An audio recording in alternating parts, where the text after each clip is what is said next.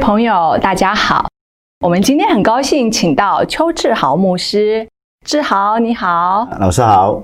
嗯，我们好久不见了哈。嗯，呃，上个礼拜有见到你。嗯，一日不见如隔三秋嘛。谢谢老师的想念。最近功课比较少，所以今天可以来找你。对，是我们的荣幸。哈，是的。其实老师，我很喜欢你那个这个这个节目《心灵安歇》哈，听看听，嗯，我觉得对我还有对我身边的人，像啊，现在在镜头前面的朋友，其实非常有帮助，嗯，因为他教我们很多心理的一些的一些原则啦，一些问题，是是。特别今天想请教的一个问题，就是关于忧郁、忧郁症。忧郁症，哦，这是现代社会啊，其实蛮普遍，嗯。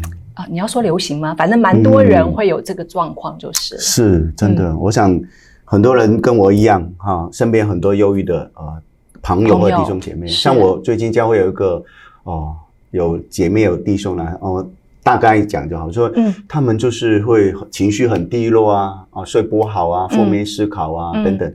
那我我我是牧师嘛，当然会。为他祷告啊！我想很多人也会祷告各种办法，嗯、可是就觉得 好像不晓得可以做什么。如今祷告以外也，也也没有马上看到他比较好，嗯，所以就不知道我可以做什么。那不晓得老师，你有什么可以给我们一些分享吗？嗯，是，我想在教会里面，我们碰到这样子的呃忧郁症的弟兄姐妹。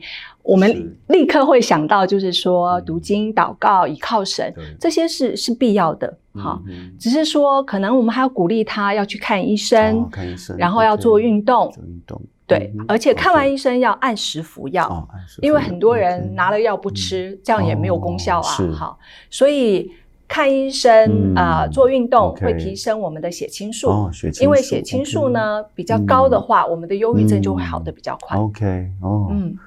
嗯，对。我每次心情不好，做完运动，真的嘞，我觉得人就比较快乐一点。是啊，可能血清素有关，对不对？是因为血清素是我们每一个人体内都有的一个化学传导物质。根据研究的发现，就是药物其实我们服用的忧郁症药物，其实它的作用机制就是在提升我们的血清素。所以血清素提升之后，你就会比较有活力，比较想做事情，不会懒洋洋的。OK，但是我有一个问题，也是很多人的问题，就说。知道运动很好，可是就没有去运动。嗯、特别忧郁症的人，他不是不知道，但是他没有动力。对。然后还有一个问题就是，该知道要早睡，但是又很晚睡，嗯、就是东摸西摸就很晚睡。那怎么办？嗯、碰到这种问题，我我们怎么帮他们？是碰到这样问题的时候，其实可能我们家人或朋友就要比较辛苦。我们可以邀请他一起去运动，好，就是呃邀请他去做他喜欢做的事。如果他不爱运动，那去郊游也可以啊，就是要接触阳光，但是也不要在太阳下暴晒。所以就是说你要走出户外，呃，陪他做运动，陪他做他喜欢做的事，还有日常生活作息一定要正常。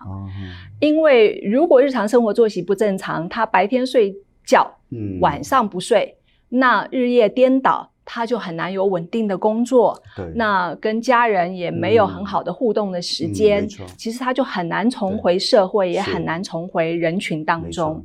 对，对，所以就是尽量让他白天不要睡觉比较好。嗯，老师讲的没有错，家人陪伴很重要。像如果他没办法运动，家人陪他，哎，这。的确会比较好，但是这个也是我的困扰，可能很多人也有这个困扰，就是说家人面对忧郁症这样的一个病患朋友，他也会很很忧郁嘞，压力很大，嗯，就说造成他都忧郁，对，就是就是觉得怎么帮他都都拉不起来，跟他讲什么他也不听，然后有时候又又会偶尔会自残啊，有时候又会想不开啊。然后半夜打电话，呃，给身边的朋友，给教会的牧师啊、小组长，嗯嗯，那怎么办？我我们可以拒绝吗？拒绝，万一他有什么三长两短嘛，哈，那怎么办呢？就又很很很内疚，对，那不，这个部分你觉得老师我可以怎么办？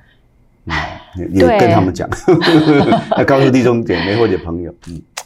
我觉得这个这个状况哈，真的是，嗯，忧郁症朋友周围旁边的家人或牧者们，或者是助人者，其实会觉在心理上会有的一个关卡。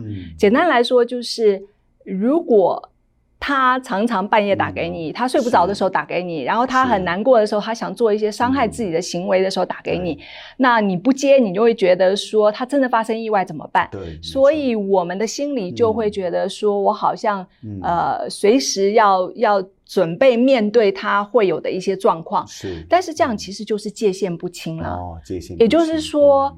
呃，其实我们要看对方的情形。嗯、如果他是忧郁症刚刚发作，嗯、在急性期的时候，哦、可能我们要多花一点时间陪伴他。哦、他的电话，呃，我们就比较辛苦一点，尽量接。嗯、但是他已经比较稳定的时候，嗯、其实我们就要鼓励他去做咨商、嗯、或找人协谈，哦 okay、因为他心里一些困扰、苦闷，他有一个正常的疏泄的管道，哦、他就不用等到晚上再来，呃，临时想要。倾吐，哦、就也打扰到别人的生活作息。了解、嗯、，OK，嗯，我听懂了，就是比较急的，哦，都、嗯、要紧急处理。但是有一些就可以真的平常就，如果他愿意转接给比较专业的智商，是让他去处理一下。对，哎、嗯，老师老实说了，要找智商很贵吧？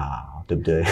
那我我 所以呢？所以呢？你的想法是什么？呃，假如他们当然找找老师智商是很好，但是像我们平常虽呃，我们也虽然不是专业的智商，但是我们有时候他们也会找我们聊。嗯，那老师可不可以把你这么专业的呃智商的经验跟那些理论，可以简单告诉我？如果他们。找我们聊，然后我们跟他怎么聊，而会对他会有一些帮助吗？嗯、因为有时候也不知道聊什么，哦、要乱聊一通。我你你有什么想法吗？如果他愿意跟我们聊，我我怎么聊？嗯嗯，好，你问的很好的问题。嗯。呃，我觉得如果啦，如果我跟忧郁症的朋友，啊、呃，假设我跟他们谈话的话，嗯、那通常呢，我就会先了解他的睡眠，睡眠还有他的饮食，嗯、饮食好睡眠正不正常？嗯，如果睡觉睡一半会醒过来，嗯、那能不能连续的睡？如果不能的话，就问他他在想什么，哦 okay、因为他想什么其实就是他的烦恼。嗯哦，那我们就要针对他的烦恼，再多去了解他到底在烦些什么。Okay, 那对，然后饮食呢？嗯、如果他三餐没有好好的按时吃，因为他们有些时候严重到可能觉得，就是食不下咽或食也无趣味，嗯、他可能就不喜欢吃东西。那这样也影响他身体的健康。对，所以说一定要鼓励他三餐要正常，哦、睡眠尽量稳定。Okay, 呃，还有就是我会去了解说他忧郁症多久了哦，好，比如说什么时候开始的，你有没有去看医生？那医生说什么？医生有给你一个病名吗？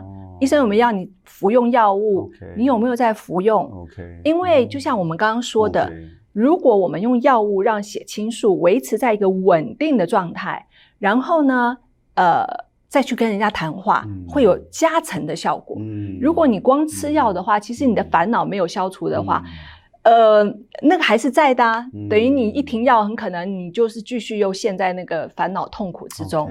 所以其实要双线，哦、甚至我们可以说三条线。哇，三条线，对，这条线，不是这个三条线。我所谓三线就是：第一，我们生理上要能够按时服药。OK。我们心理上要能够去找协谈人员谈一谈你的困扰。OK。然后呢，我们的灵命上，其实我们可以跟神亲近，祷告，倚靠神，让神来帮助我们走过生命的低谷。OK。哦，所以老师讲的这三个蛮重要的哈，就是说我们牧师或者基督徒会。读经祷告啦，很看重这个。嗯，但是刚刚讲的是你他的身体、身体运动啦、饮食啦、好作息，还有一个就是心理，对，哦，心理的关心、被支持等等这些，哦，都很重要。所以听起来是全方位的咯。嗯，所以如果可以三三个合起来一起帮助教会中的弟兄姐妹的话，其实它的效果会是更加成的。好，太棒了！哇，今天来。不虚此此行啊！我们也很高兴有你来，真的。好不好？那如果以后有机会，还是可以请教老师吗？是啊，欢迎啊。嗯，好，那我们也很欢迎各位朋友，如果你有任何的回馈想法，信到我们心灵安息的信箱。我们就下次见喽，拜拜，拜拜。